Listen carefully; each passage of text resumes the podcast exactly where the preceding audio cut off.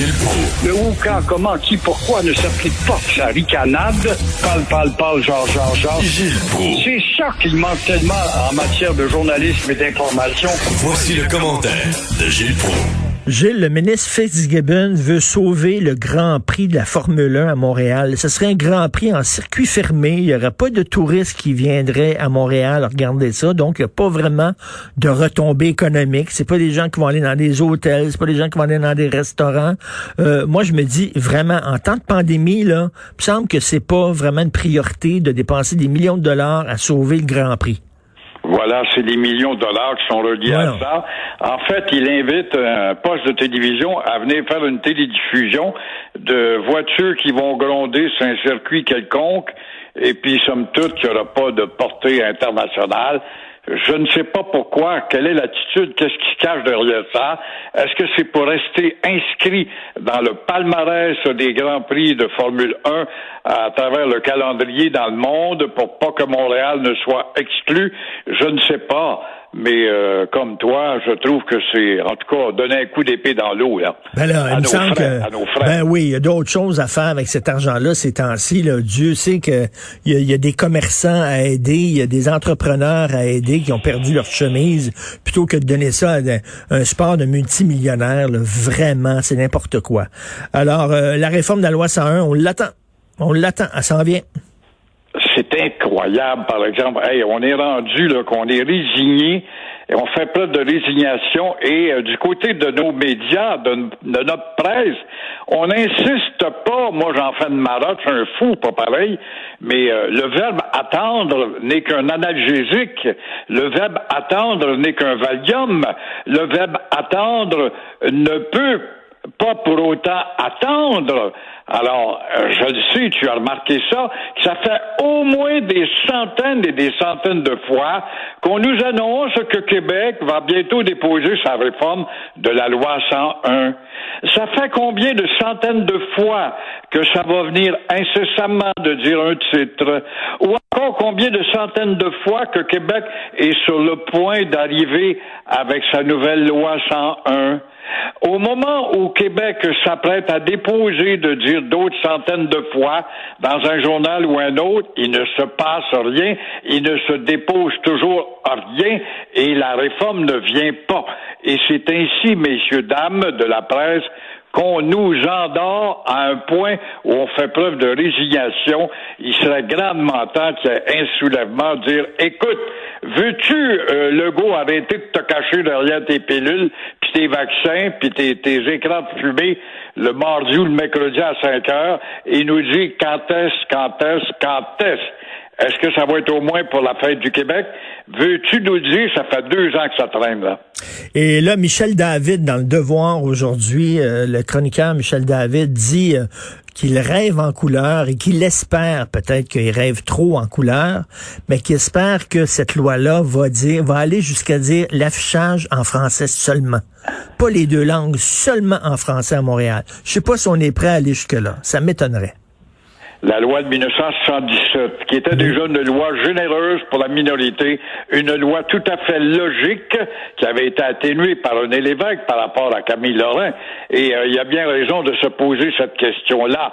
Auront-ils, ces gens-là, l'audace d'appliquer la loi de 1977, c'est-à-dire d'enjoindre tous ces colonisés de Québécois qui euh, un commerce, ça leur prend absolument un nom en English because we're going to starve. Hmm. Alors, ils s'imaginent qu'ils vont crever de faim s'ils n'ont pas un nom anglais, Keten, ou un nom Keten tout court.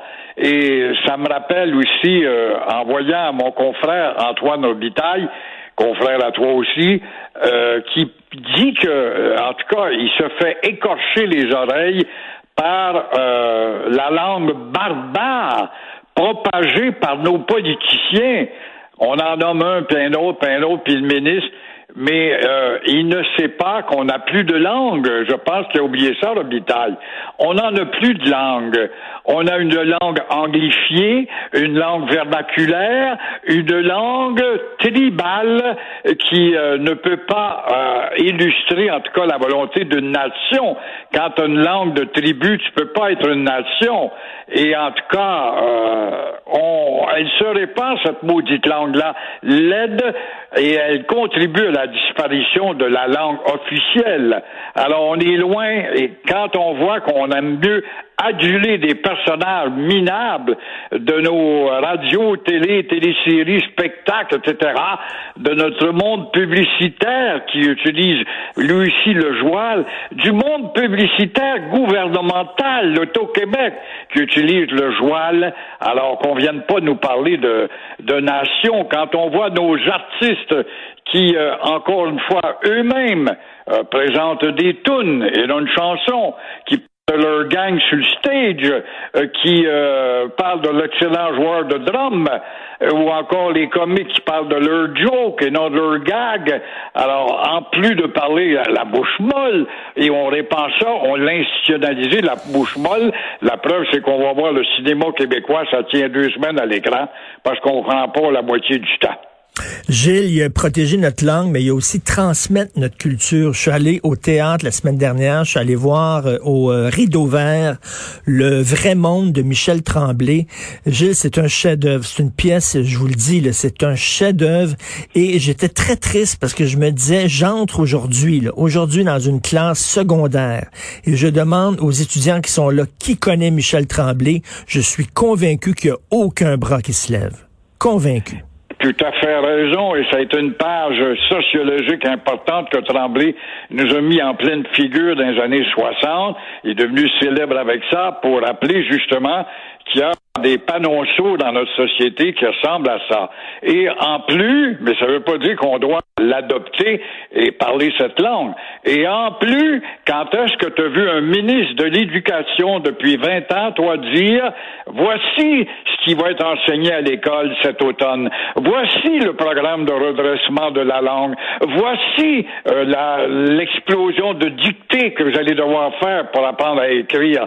Non, non, jamais, jamais. Et la CAQ se faisait si faraude avec ce ministre de l'Éducation qui est pas encore très éloquent, qui n'a pas encore imposé l'enseignement d'histoire en passant, euh, n'a rien fait de mieux que ceux qui l'ont En tout cas, on a, on a, il y a un chef du PQ, il y a un chef du PQ qui est pugnace, qui est euh, Paul Saint-Pierre Plamondon, qui est vraiment pugnace, et euh, parce que pendant longtemps, le PQ, faut le dire, là, ils ont mis beaucoup d'eau dans leur vin concernant la protection de la langue. Hein. Ils ont voulu aménager euh, la communauté anglophone, montrer que c'était des bons, des bonnes personnes et tout ça. Donc, eux-mêmes ont eu de la difficulté à aller trop loin. Puis là, je pense qu'on a un chef du PQ qui va dire non, non, non, là, qui va vraiment faire la, fouetter fouetter la carte pour qu'elle aille plus loin. La maudite résignation. On se résigne, mais tu vas voir que Plamondon, comme les autres, s'y ferme-t-il, puis je l'admire, il va y avoir à l'intérieur du propre parti de fumeux de pipe, parce que le PQ, c'est le plus grand parti de fumeux de pipe, où tu as 90 000 membres et 90 000 programmes politiques qui vont venir contester euh, cette politique qui va être trop radicale à l'égard d'un tel ou d'une telle. Merci Gilles, on se reparle demain. Bonne journée. À demain.